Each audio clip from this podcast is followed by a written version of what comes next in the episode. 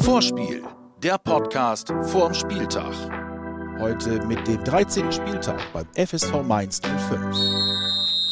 Heute ausnahmsweise mal mit mir, Markus Biereichel.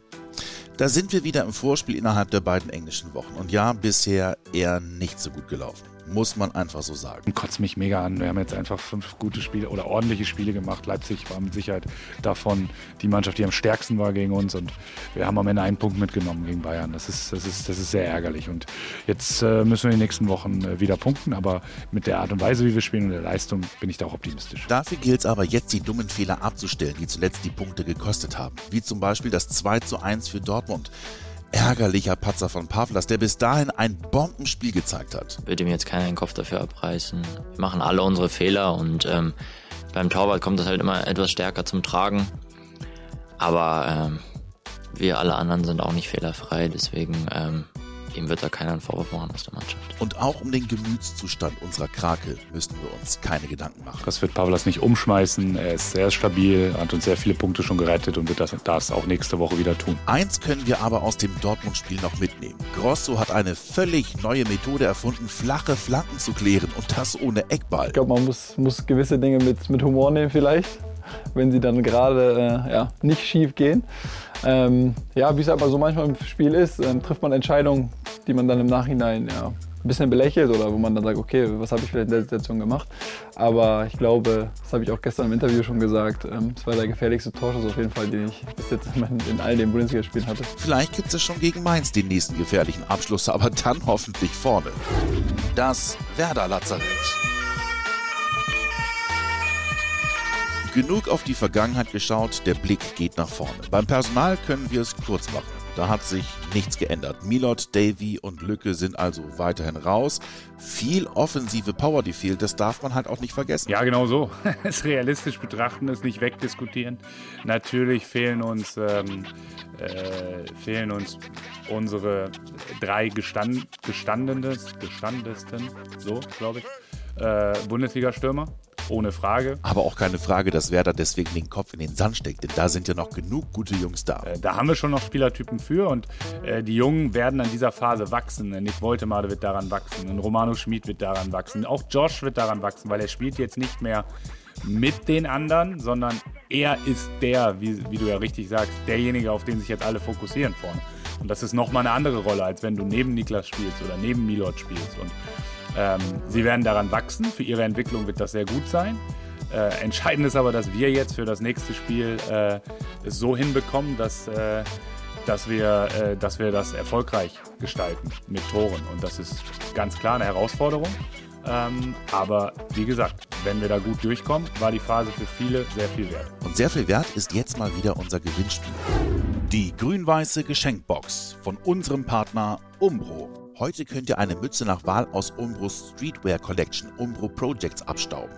Geht dazu einfach auf umbro.de, wählt euren Favoriten aus, dann folgt ihr Umbro auf Instagram und schickt ihnen eure Auswahl per PM. Und schon könnt ihr gewinnen. Viel Glück! Die Gegneranalyse. Der FSV Mainz 05 steckt aktuell in der Krise. Das zeigt der Blick auf die Tabelle. Sechs Punkte bedeuten den vorletzten Platz. Schalke sei Dank. Aber aktuell ist eine leichte Tendenz nach oben zu erkennen. Nach sechs Niederlagen zum Start kamen alle Punkte aus den letzten sechs Spielen. Zuletzt bei einem 0 zu 0 in Berlin. Eine mögliche Erklärung ist die Umstellung auf eine Dreierabwehr, die höchstwahrscheinlich dann auch wieder gegen uns aufläuft. Unsere letzten beiden Aufeinandertreffen liefen, sagen wir mal, suboptimal. Im Dezember letzten Jahres gab es im Wohnen Westweserstadion eine richtige Klatsche. 0 zu 5 und schon zur Halbzeit hatten wir vier kassiert. Klar, das war letzte Saison und jetzt ist es ein komplett neues Spiel. Allerdings muss ich schon ehrlicherweise sagen, dass äh, ich diese Spiele nicht ganz wegdrücken kann, ähm, emotional, weil es waren beides sehr, sehr, sehr bittere Tage für uns. Ähm, und Mainz hat uns zweimal extrem wehgetan und ich glaube, dass alle, die, die dabei waren und die jetzt noch hier sind, das auch noch wissen. Ähm, das 0-5 hier im, im Stadion äh, zu Hause war vielleicht die schlimmste Halbzeit fußballerisch, die ich hier erlebt habe. Ich glaube, so kann man das festhalten. Und nicht weniger schmerzhaft war die Partie am 20. Juni. 33. Spieltag, Abstiegskampf und Werder verliert in Mainz 3 zu 1. In Mainz sind wir letztes Jahr fast abgestiegen. Gefühlt war das ein Moment, wo wir eigentlich weg waren. Und äh, äh, deshalb äh, ist es schon so, dass das für mich noch eine Rolle spielt. Auf jeden Fall, weil die Spiele haben wehgetan. Am Ende ist es ja noch gut ausgegangen. Aktuell könnte die Lage bei beiden Mannschaften aber ebenfalls wieder besser sein. Ja, ich glaube, es treffen jetzt beide. Beide Mannschaften haben jetzt länger nicht gewonnen. Ähm, heißt auch, dass beide Mannschaften jetzt nicht das größte Selbstvertrauen haben werden. Ähm, trotzdem ist natürlich so, dass, dass wir schon deutlich mehr Punkte als Mainz auf dem Konto haben. Und wir wollen den, den Abstand auf jeden Fall vergrößern. Und das sollte unser einziges Ziel im Spiel sein. Und die Frage ist jetzt, wie geht man mit so einem Spiel um? Geht man auf volle Attacke von Beginn an oder nicht? Ich sag mal so, mental müssen wir absolut offenes Visier spielen. Wer zögerlich ist, wer zuckt, der wird keine Chance haben in diesem Spiel. Aber taktisch kann man auch mal aus dem Dickicht kommen. Leidenschaft also ja, aber auch mit Köpfchen. Und dafür braucht es die richtigen Typen. Der Man to Watch. Wir haben ja eben schon festgehalten, ein wichtiges Spiel für Werder. Gewinnt man, schafft man sich Luft nach unten. Verliert man, ist man erstmal wieder in den unteren Tabellenregionen angekommen. Ich habe nach dem Spiel gesagt, jetzt ist Druck da und der zweite Satz ist, äh, aber es ist Bundesliga und da ist immer Druck da. Das gehört einfach dazu für uns alle, also für uns Trainer, für für, für, für die Geschäftsführung, für die Spieler. Äh, ein Kernmerkmal, erfolgreich in diesem Beruf zu sein, ist, dass man Druck so kanalisieren kann, dass man eigentlich unter Druck besser wird. Und es gibt Spieler, die können das nicht nur selber, sondern die leben das für eine ganze Mannschaft vor.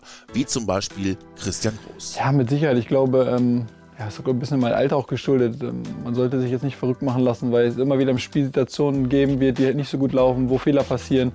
Ähm, ich glaube, man sollte sich auf seine Stärken besinnen und, äh, ja, und das Beste daraus machen. Ruhe und Aufmerksamkeit, das sind Sachen, die brauchen wir aktuell ganz besonders. Und deswegen ist Grosso unser Man to Watch die wissen einfach oder wir wissen einfach, was, was, was, was da auf dem Spiel steht und womit es zusammenhängt. Äh, wir kennen die Situation noch vom letzten Jahr schon.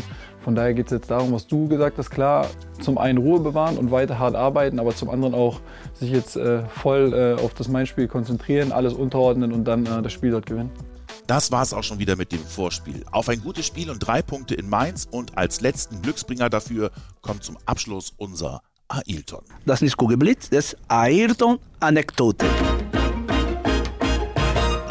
äh, Mais 05 äh, weiß noch nicht, wo ist welche Liga spielt momentan.